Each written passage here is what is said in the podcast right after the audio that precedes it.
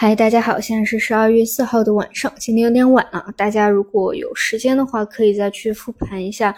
嗯，一二年底到一三年一月份啊，包括一八年底到一九年一月份啊那样的一个呃反转的行情啊，包括后面可能会有的一个走势，整体我觉得还还是有相似之处吧。啊，就是你到了一个。后期啊，它就是这个市场没有办法，你要么就是日级别，它就是在阴跌；要么就是拉出一个比较明显涨幅，就是你要是在市场里面不太可能去忽略的那种涨幅来。比如，我们就拿上证五零举例吧，你要么就是在真正的转折之前啊，它就是阴跌，没有什么。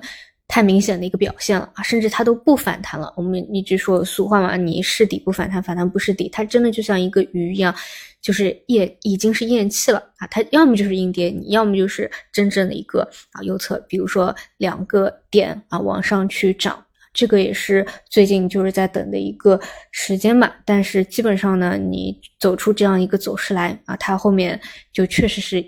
一波啊，超跌反弹行情就上去了啊，可以去参考一下。然后的话，基本上中午有聊到过啊，一个是医药方向啊，今天这个药明生物的事情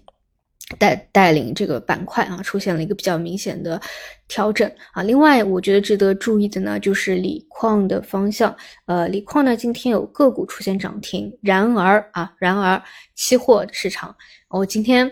叫什么？中中午还在讲呢，是当时中午的时候还说是十字星啊，但其实到尾盘的时候又是有大跌跌停，就这个也挺神奇的，就是挺把这个宣泄的挺极致的啊。那么为什么价格在下行？啊，期指在跌停，但是股价出现了一个涨停，因为股价呢，它会提前博弈，提前去打一个预期，所以这一块呢，如果你对周期股感兴趣的，也可以去关注一下后面一段时间的表现啊。就整体就是这两者啊，反正现在多说也无益吧，我们就是在等着